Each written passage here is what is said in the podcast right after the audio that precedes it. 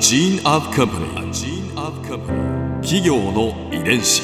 企業の遺伝子。全国に546万社以上あるとされる日本の企業その企業の数だけ理念があり使命があり人間ドラマがありますこの番組ではさまざまな企業のトップや社員の方にお話を伺いながら成長する企業の DNA を解明していきます企業の遺伝子。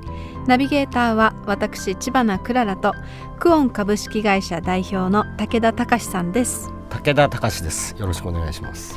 本日は株式会社高政代表取締役社長高橋正樹さんをお迎えしております。よろしくお願いいたします。よろしくお願いします。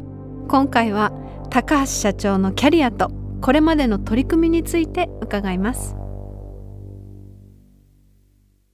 この高政でいろんなことを今あの活動なさってると思うんですけれどもこうずっと続いてきたその DNA を感じる出来事とかってありますか？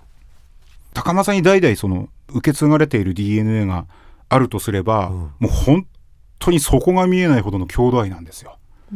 でその創業者から続いている技術っていうその技術にこう83年間磨き続けてきたっていう自負ですよね。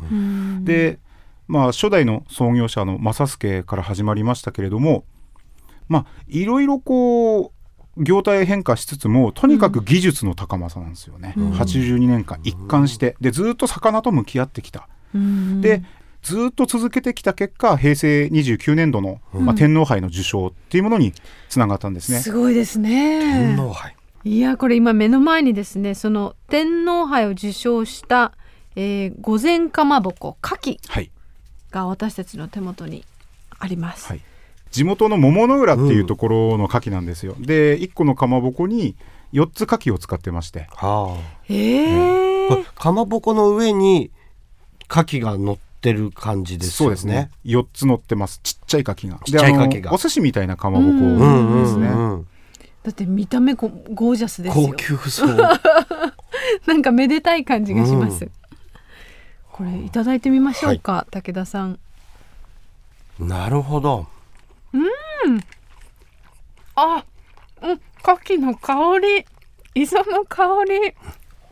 鼻に抜けましたよ、うん、ふわっと。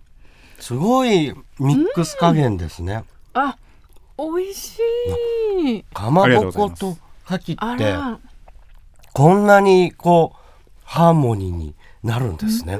もう作る段階でコンセプトがこれがあのうちの創業80周年で、えー、企画した事業の一つなんですよ。で地元発信っていうのを、えー、やっていきたいと。でこのかまぼ美味しいかまぼこ食わせたいっていう概念をまず捨てましょうと。牡蠣の美味しい食べ方をかまぼこで実現するっていうなん助演男優賞みたいな。なるほど。なんかそういうかまぼこで、うん、えー、牡蠣が主役ですと。いうものなのでハーモニーっていうその調和性っていうものがこう重要視された商品です、ね、本当にお寿司みたいですね。あのそうです。見た目が。かまぼこで。そうです。なんて美味しいんだ。ありがとうございます。あ開けようとして。いや食べようとして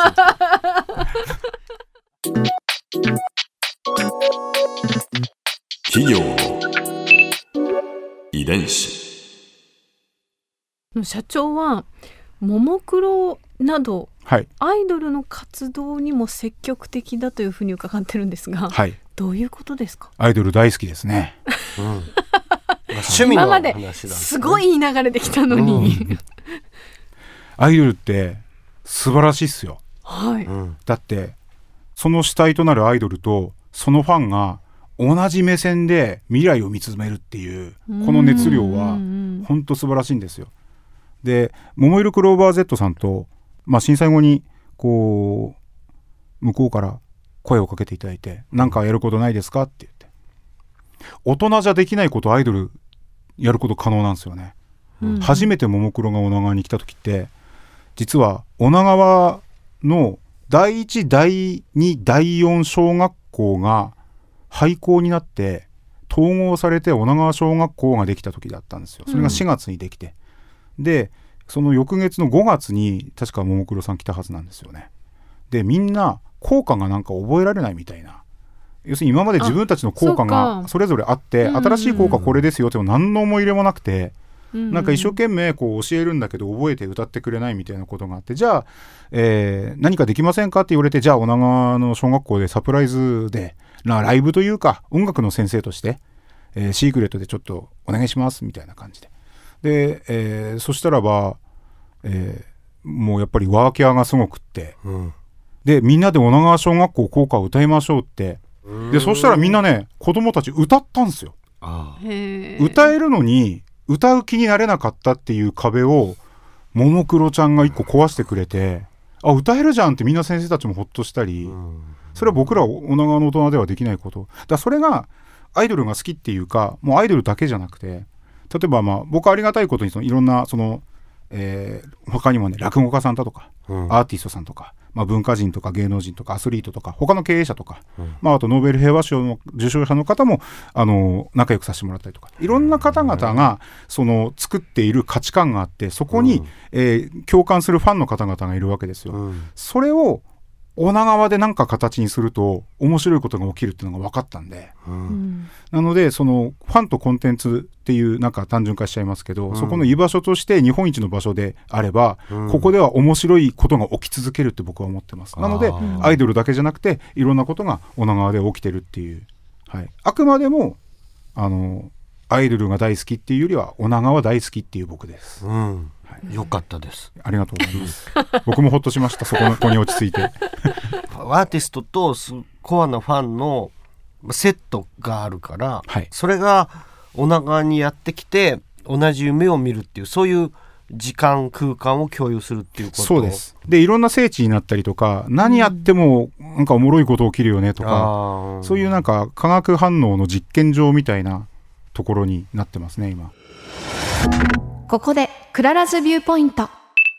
今回高橋社長のお話の中で私が印象に残ったのはいやいやいや今回はもうねかまぼこ美味しかったです。ごちそうさまでした。いやかまぼこってこんなに味わって食べたことって今まであったかしらって思うくらいこうふわっとしてて香ばしくってでこうまあお魚の風味もすごくいいですしいや特にですね御前かまぼこ牡蠣。見た目もいいし牡蠣をあんなにあの味わえるなんて思ってなかったのでびっくりしましたね。の社長もおっしゃってましたがこの御前かまぼこ牡蠣についてはこの地元の恵み海の幸ですよね。それとこう地元の技術がこう結集して、まあ、お寿司のように一つに一体となってこう創出された味。いやもっと食べたい。企業の遺伝子。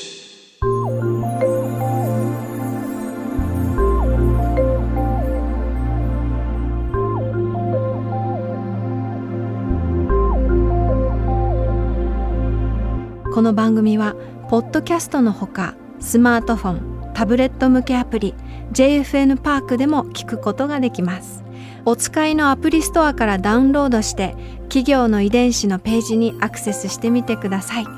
それでは来週もまたお会いしましょう。